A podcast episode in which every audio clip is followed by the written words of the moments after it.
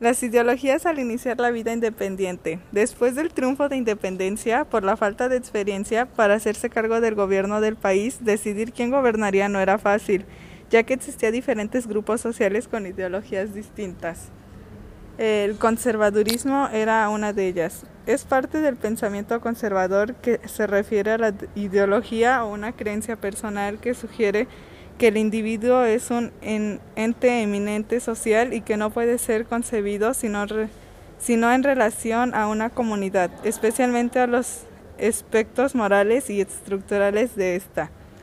El liberalismo era, era otra ideología distinta que esta se basaba en una filosofía y movimiento político de diferente que defiende la libertad individual, la igualdad ante la ley y la limitación de los poderes de Estado. Como doctrina económica propugna la iniciativa privada y el libre mercado. Propone la tolerancia. Ahora hablemos de los proyectos de la nación. Son tres proyectos, monárquico, imperial y republicano. El, el monárquico también se le domina borbonista, fue propuesto y apoyado por españoles y ciudadanos con cierta lealtad a la corona española. El proyecto monárquico inicia oficialmente el 28 de septiembre de 1822. Iturbide proponía como forma de organización nacional la monarquía constitucional con Fernando VIII como autoridad suprema. Este proyecto buscaba preservar el antiguo régimen y el orden social imperante durante el virreinato basado en privilegios. El proyecto imperial ocurrió en el siglo XIX y comprende los dos gobiernos imperiales por los que pasó esta nación luego de las luchas de independencia. El primer imperio estuvo bajo la autoridad de Agustín de Iturbide y el segundo imperio fue liderado por el archiduque Fernando Maximiliano José de Habsburgo. El tercer proyecto de la nación, el republicano, fue en 1823. El Congreso Constituyente declaró inexistente al imperio de Iturbide y se dio la tarea de destruir toda intención de restaurar la monarquía. El gobierno adoptó el sistema republicano y a pesar de las dificultades políticas y financieras, fue capaz de elaborar y promulgar el 4 de octubre de 1824 la primera constitución que estableció México un gobierno republicano, representativo y federal, encabezado por Guadalupe Victoria como su primer presidente. Primera República Federal de la Constitución de 1824. El 4 de octubre de 1824, cuyo modelo es la Constitución de los Estados Unidos de América, tiene como fundamentos el liberalismo, el federalismo y la democracia. Está entendida como el ejercicio de la voluntad popular. En esta ocasión, la nación mexicana adopta para su gobierno la forma de república representativa, popular y federal. La primera república federal, que para su ejercicio se divide en tres poderes ejecutivos, el legislativo, el ejecutivo y judicial. La división de poderes evita que la autoridad máxima recaiga en una sola persona, tal como sucede en los estados absolutistas o totalitarios, y para que las decisiones se tomen desde estos órganos colegiados mediante el debate, la participación y en contra mutuo de representantes electos directa o indirectamente por ciudadanos iguales y soberanos. La división de poderes busca impedir que las decisiones de Estados Unidos beneficien a un solo sector o a una sola persona. Cada poder tiene una función, el legislativo, discutir y redactar las leyes del país, la Cámara de Diputados, que representa a la nación en su conjunto, y el Senado, que representa a los estados, el Ejecutivo que se encarga de la administración de los bienes públicos, en un presidente y en los gobernadores, para el caso de los estados y el judicial.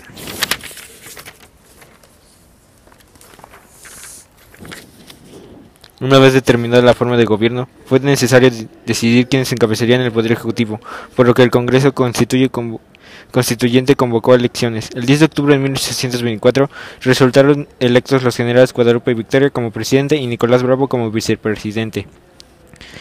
Aún así estaban en quiebra económica y España mantenía tropas en San Juan de Ulúa, desde donde amenazaba con una reconquista. El gobierno de Guadalupe Victoria, en su gabinete participaron Lucas Alamán, centralista y conservador, y Miguel Ramos Arispe, liberal radical. El cual logró el reconocimiento de la independencia de México por parte de Chile, Colombia, Estados Unidos de América y Gran, Gran Bretaña, y préstamos económicos. Se expulsó a los españoles de San Juan de Ulúa al finalizar en 1829. Las diferencias entre los liberadores y conservadores impedirían que durante los siguientes años lograra la estabilidad y la paz en el país. No existían los partidos políticos, por lo cual había logias masónicas. La masonería se originó en la Edad Media, a partir de un grupo de obreros de la construcción que decidieron organizarse. Por esa razón su nombre proviene del vocablo francés macun, que significa albañil. Gobiernos centralistas y la Constitución de 1836. A Santa Ana le bastó el periodo presidencial de nueve meses y cuatro días, que se le otorgó en 1834, para echar abajo las reformas liberales y fortalecer la postura de la Iglesia frente al Estado. Suprimió al Congreso tras acusarlo de haber lastimado los sentimientos religiosos del pueblo, disolvió el ayuntamiento de la capital, se encargó personalmente de la dirección de instrucción pública y ordenó la reapertura de la Pontificia y Nacional Universidad de México. Fue proclamado protector de la religión católica. El obispo Juan Catellano Gómez y el Portugal secretario de la Justicia y Negocios Eclesiásticos en sustitución de Andrés Quintana Roo y permitió el paso de las bulas papelas a territorio nacional. Los problemas de salud en Santa Ana hizo que se retirara de su hacienda de manga de clavo y designó presidente interino al general conservador Miguel Barragán el 28 de enero de 1835. El régimen centralista reconoció la sucesión de Aguascalientes respecto de Zacatecas, cuyos habitantes se sublevaron enarbolando como bandera el liberalismo. En una enfermedad repentina, el presidente Barragán renunció el 27 de febrero de 1836 y murió dos días después. El Congreso designó como sucesor al licenciado José Justo Corro.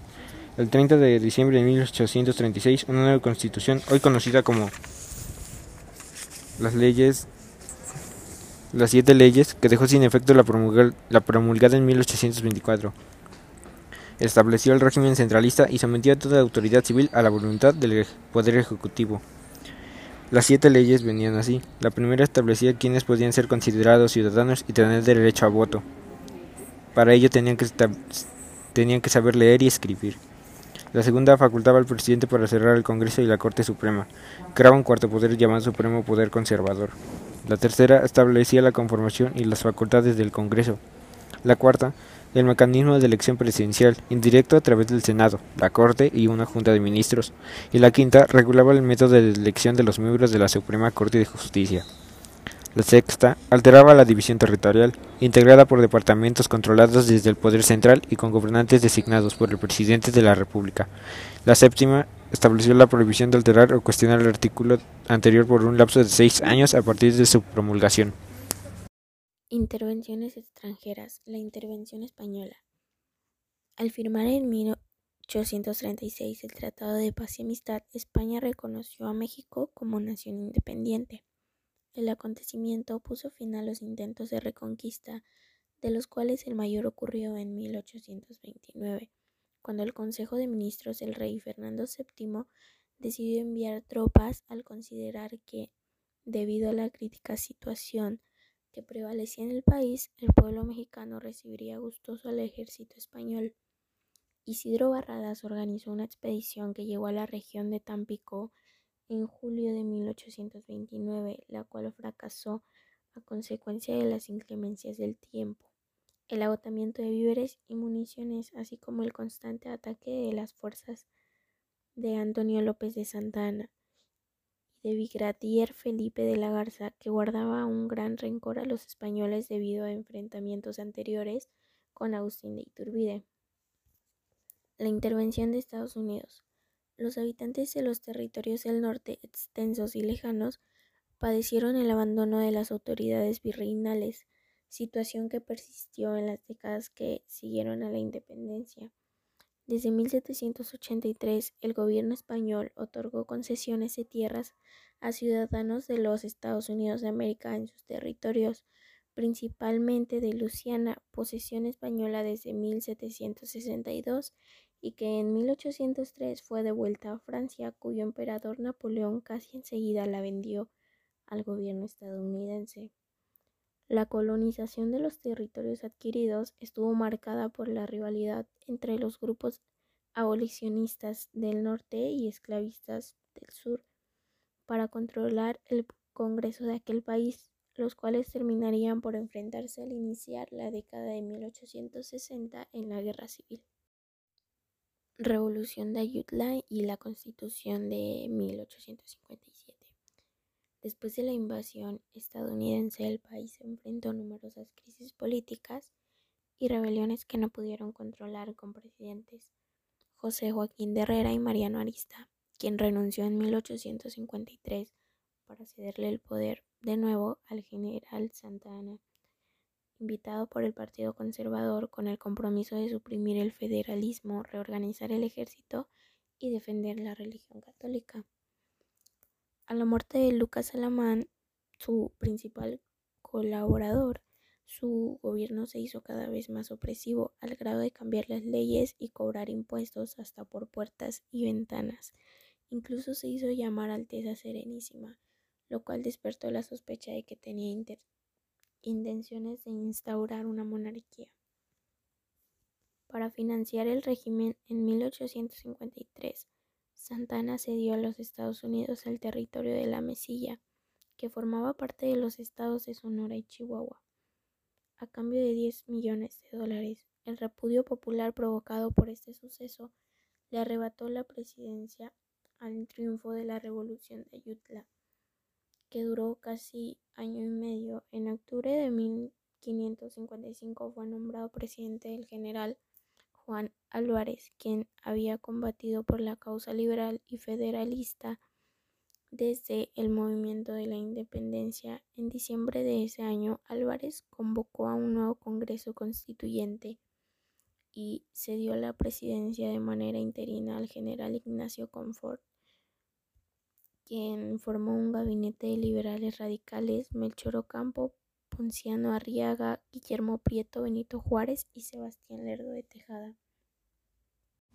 Durante los primeros días de 1861, el Congreso de la Unión declaró presidente constitucional a Benito Juárez y, y presidente de la Suprema Corte de Justicia al general Jesús González Ortegas, que a cargo llevaba implícito ser el sustituto legal del presidente. La guerra de reforma había agotado un país que tuvo que recurrir a la deuda externa como medio de financiar al gobierno. Ante esa situación, Benito Juárez promulgó la ley de suspensión de pagos, según la cual el Estado concentraría la renta nacional durante dos años con el objetivo de estar en posibilidades de pagar a las instituciones bancarias. Como resultado, Napoleón III de Francia, Isabel II de España y Victoria del Reino Unido de Gran Bretaña e Irlanda formaron un acuerdo el 31 de octubre de 1861 para desplegar fuerzas navales y militares a las costas mexicanas con el objetivo de demandar el cumplimiento de obligaciones financieras que en ese tiempo ascendían a más de 80 millones de pesos. Las tropas desembarcaron en Veracruz, pero después de un diálogo con el ministro de Relaciones Exteriores, los negociadores del Reino Unido y de España decidieron retirarse con sus tropas en febrero de 1862. No obstante, el representante de Francia tenía instrucciones de Napoleón III para invadir el país para combatir al gobierno de Juárez. En marzo de 1862 llegaban a la ciudad de Córdoba y Veracruz tropas francesas para seguir su marcha en la Ciudad de México. La coordinación del ejército mexicano en la región oriental del país quedó a cargo del general Ignacio Zaragoza, y concentró las fuerzas en Puebla, donde el 5 de mayo tropas mexicanas derrotaron al ejército francés que se retiró en Orizaba, en espera de refuerzos enviados desde Francia. Entre septiembre y octubre de 1862 llegaron a Veracruz con cientos de soldados franceses más. El 17 de mayo de 1863, los invasores tomaron la ciudad de Puebla y el 10 de junio entraron a la Ciudad de México. Gracias a esto, Juárez inició la retirada del gobierno de la República hacia el norte. Con la capital del país ocupada por las tropas invasoras, una delegación ofreció la corona de México a Maximiliano en el castillo de Miramar el 3 de octubre de 1863. El archiduque de Austria aceptó encabezar el Segundo Imperio Mexicano el 10 de abril de 1864. El 19 de junio de 1867, Maximiliano fue fusilado junto con los generales Miramón y Mejía en el Cerro de las Campanas, derrotando al Segundo Imperio Mexicano, quienes fueron gobernados por Benito Juárez de 1867 a 1872 y Sebastián Lerdo de Tejada de 1872 a 1876. Él inició un proceso de reconstrucción que transformó México en un país moderno, de acuerdo con los ideales de progreso y liberal, libertad que los republicanos adoptaron del positivismo. La constitución vigente durante la administración de Juárez fue la de 1857, complementada con las leyes de reforma. Por eso convocó a las elecciones para ocupar el cargo de presidente de la República, que desde 1865 ejercía sin haber elegido de acuerdo con lo dispuesto dicho de la Constitución. El objetivo era estabilizar la economía del país y garantizar la democracia. Convocaron elecciones para que todas las autoridades fueran elegidas por los ciudadanos de acuerdo con la ley. Negoció las deudas de México que tenía con el extranjero, impulsó acuerdos internacionales para incrementar el comercio, impulsó la minería que fue interrumpida durante años por la constante situación de guerra, dispuso que la educación para los niños fuera gratuita, obligatoria y laica. Procuró que mejoraran la red de telégrafos y carreteras y los puertos. En materia de economía, la administración juarista tenía como objetivo prioritario traer capital al extranjero, fomentar la agricultura, traer, traer al país los avances tecnológicos de la revolución industrial. No fue fácil poner en práctica estos proyectos, pues México dependía de la inversión extranjera. Por su parte del proyecto, el aspecto social también implementó políticas como la de población del territorio nacional y la de la formación de la pequeña propiedad. En 1871 se convocó a las elecciones tal como lo establecía la Constitución. Los candidatos fueron Juárez, que buscaba la reelección, Porfirio Díaz y Sebastián de Lerdo de Tejada. Estos dos últimos decidieron unificar sus candidaturas para fortalecer la oposición. A la muerte de Juárez causada por un infarto el 18 de julio de 1872, permitió que Sebastián Lerdo de Tejada asumiera como interino la presidencia de la República a nuevas elecciones. Lerdo de Tejada conservó el gabinete que Juárez había formado en 1871.